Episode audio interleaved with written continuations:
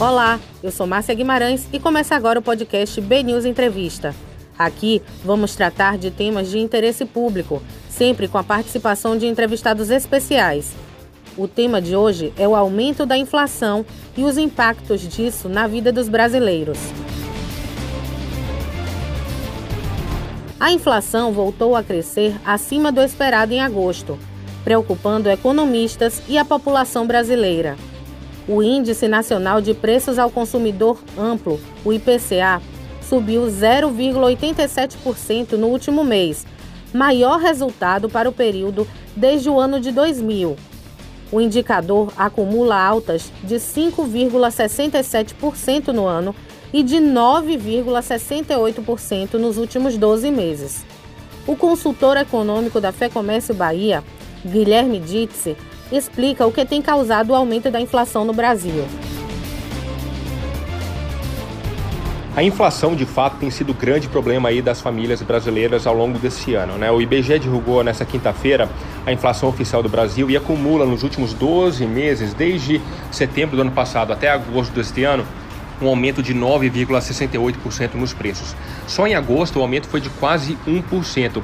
Qual que é o grande problema? O problema é que essa inflação está concentrada em três grandes grupos: transportes, alimentação e habitação. Se a gente juntar esses três grupos, eles correspondem em torno de dois terços do orçamento das famílias. E por que está subindo essa inflação? A gente tem que analisar o cenário como um todo, né? Primeiro, você tem um efeito das commodities, que são preços né, de produtos e serviços negociados ah, em moeda estrangeira, como é o caso do petróleo, minério de ferro, o aço e etc. Até mesmo ah, produtos de alimentação, como milho e soja. Esses produtos tiveram um aumento muito expressivo no mercado internacional nos últimos, ah, nos últimos meses, né? Se a gente pega o petróleo, por exemplo, o barril Brent, que é o balizador da nossa gasolina aqui no Brasil, ele saiu em torno de 40 dólares dólares no ano passado, o barril, e está em torno de 70 dólares esse ano. Então isso impacta no preço da gasolina, por exemplo, e além disso a gente tem um aumento do câmbio, né? O câmbio que estava no início do ano passado em R$ reais, hoje a gente está falando num câmbio a 5,20. Então a gente tem uma pressão de preços, não é de demanda, não é um aumento da renda das pessoas, consumindo mais, é pelo contrário, é pelo aumento de custo da, da, da, das empresas como um todo. Então, se a gente pega transportes, o que está subindo? Combustíveis quase 3% em um mês, alimentação, a gente tem batata inglesa 20% de aumento, que tem um café, frango, carnes, uh, e habitação, a gente tem um problema hídrico, né? com a falta de, aí, de água nos reservatórios para as usinas hidrelétricas, a gente vai ter que acionar as termoelétricas que têm um custo muito mais elevado. O presidente da República, Jair Bolsonaro, tentou justificar o aumento da inflação, alegando que um dos motivos é o crescimento do consumo de alimentos por parte dos brasileiros e disse que a média da população engordou. Por que aumentou a inflação no Brasil? Bem, não foi só no Brasil, foi no mundo todo. O mundo todo passou a consumir mais. Além de o mundo crescer em média mais 60 milhões de habitantes por ano, ele passou a consumir mais. O cara ficou mais em casa. Aí você está falando, não, o pessoal passou fome. Olha, muitos brasileiros passam mal, sei disso. Tá? Alguns passam fome, sim, passam fome. Mas a média de que passou a comer mais foi bem maior. Se você perguntar em casa, que está assistindo agora, ou olhar para você e lembrar que você pesava no passado, que você pesou agora, como, na média, todo mundo engordou um pouco mais. Quem pensa que a inflação irá recuar e os custos voltarão ao patamar da normalidade pode esquecer. Guilherme Ditze destaca que a energia elétrica e a gasolina, por exemplo, continuarão com os preços nas alturas. A gente não deve ter um volume chuvoso ao longo dos meses né, de novembro a março do, desse, desse ano para o ano que vem, é um volume é, satisfatório para a gente é, subir os reservatórios, para a gente ficar tranquilo. Então, esse aumento da energia deve continuar, tal como o aumento aí da gasolina, porque o petróleo no mercado internacional continua pressionado e a alimentação você tem vários custos, desde energia, transporte, até mesmo os preços né, de adubos, fertilizantes utilizados aí na, na agropecuária que subiram muito de preço. Então, uh, outro exemplo importante, o da carne. ah, houve uma redução muito forte do abate ah, de, de boi, de bovinos. Nosso rebanho de bovinos para corte tem reduzido muito nos últimos anos. Então, houve uma oferta menor. Além disso, o pasto reduziu por conta da seca. Então, teve que complementar a ração, quer dizer, a alimentação com ração animal. E a ração é feita de basicamente de farelo de milho, milho e soja. Só que esses dois produtos, tanto milho e soja, explodiram no mercado internacional. Então ficou mais caro a alimentação. Então você tem uma redução da oferta de boi, por exemplo, teve aumento de custo da ração, tem aumento do custo da energia, aumento do custo do, diesel que vai trazer essa carne uh, do interior para as capitais, para os grandes centros. Então tudo isso tem impactado uh, aí na, na inflação e não deve ser resolvido no curto prazo. A dona de casa Maria José Machado é uma das milhões de brasileiras que estão sofrendo para comprar o necessário com cada vez menos dinheiro, já que os preços dos produtos só aumentam e o salário não acompanha. A ida ao mercado e à farmácia tem sido uma via cruzes constante. Falo isso por quê? Porque a cada semana que você precisa ir nesses lugares como supermercado e farmácia, os preços estão cada vez maiores.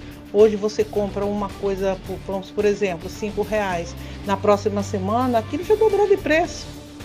Então, como é que você faz? Você tem condições de conseguir viver com um custo de vida alto desse jeito? Está crescendo de uma forma tão acelerada? Impossível uma dona da casa ter condições de manter o, o equilíbrio e manter a vida normal que sempre viveu. Aumenta a gasolina, aumenta o gás de cozinha, logicamente já vai. Aumenta também os preços de alimentação e, e, e, e tudo mais. É, quer dizer, uma coisa assim realmente absurda de se entender como é que se vive os milhões de brasileiros que na sua maioria são assalariados, como vivem? O que fazer diante dessa situação? Maria José teve que adotar diversas estratégias para não faltar o básico em casa. Para não impactar tanto a nossa vida, na nossa casa, o que é que eu faço? Eu estou cortando muitas coisas que até então eu usava, por exemplo, é, passeios nos finais de semana. Se está muito calor, você não, eu não uso mais o ar refrigerado, eu passo a usar o ventilador. Se você, como eu falei anteriormente, comia um alimento X, comprava o alimento X da marca que você sempre gostou, agora o que é que eu faço? Eu compro o alimento Y, porque está mais em conta. Para poder, e assim muitas outras coisas. A gente vai conseguindo aqui em casa, é, mudando, modificando, eliminando, e é para poder seguir. O consultor econômico Guilherme Ditzer afirma que o caminho utilizado pela dona de casa é o correto e dá mais dicas. E o que, que as famílias têm que fazer? é priorizar e ter uma organização melhor aí do seu orçamento. O que a gente está vendo é as famílias se endividando mais com cartão de crédito, principalmente, porque elas não estão conseguindo aí com a sua renda eh, fazer as suas compras de supermercado. Então elas vão gastando em duas, três vezes na compra do supermercado sem saber se vai conseguir arcar com esse compromisso feito. Uh, então a gente vai vendo aí uh, uma dificuldade muito grande, as famílias reduzindo o gasto com energia elétrica, fazendo o possível, reduzindo o tempo ali de, de banho, com o uso de ventilador, de geladeira, de refrigerador, podendo fazer o possível. A gente sabe que é muito difícil nesse momento de pandemia, as pessoas mais tempo em casa e economizar é, é bem complicado, principalmente agora a gente vai chegar mais próximo da temporada de verão, que fica mais calor e uma necessidade maior de utilização de ar-condicionado, ventilador e etc. Uh, ah, por outro lado, você tem a alimentação é, procurar produtos de, com a mesma qualidade, só que marcas alternativas que possam ter um valor aí de venda um pouco mais baixo, e isso também ajuda bastante. É, fazer compra uh, mensal em atacado, que aí você consegue comprar um produto com valor unitário um pouco mais baixo. Uh, evitar desperdício, aproveitar feiras como a Xepa no final do dia ou no final da feira, né, para aproveitar produtos com preços mais baratos. E na questão de transporte, tornar mais eficiente, né? buscar o transporte público, um, um transporte alternativo para evitar o, o, uso aí intensivo de gasolina, do diesel, do que seja. Uh, a gente sabe que é muito difícil, que algumas cidades não têm um transporte público, então há necessidade sim da utilização do carro particular. Então, uh, tornar corridas mais eficientes, saber se precisa mesmo se deslocar para evitar um gasto desnecessário aí da, da gasolina ou do diesel ou do álcool, né, que subiu também por conta de uma cana de açúcar, uma safra muito ruim desse ano e também uh, por conta do mercado internacional aí do preço de açúcar, etc. Então a, situação é muito complicada, não há é, é o velho ditado. Se correr, o bicho pega, se ficar, o bicho come. A situação está muito complicada. Eu não vejo uma melhora da inflação, pelo menos até o meio do ano que vem. Este episódio do BNews Entrevista utilizou sonora extraída da live semanal do presidente Jair Bolsonaro, transmitida através das redes sociais. Você pode acompanhar o nosso podcast nas principais plataformas de streaming. Eu vou ficando por aqui, um abraço e até o próximo episódio.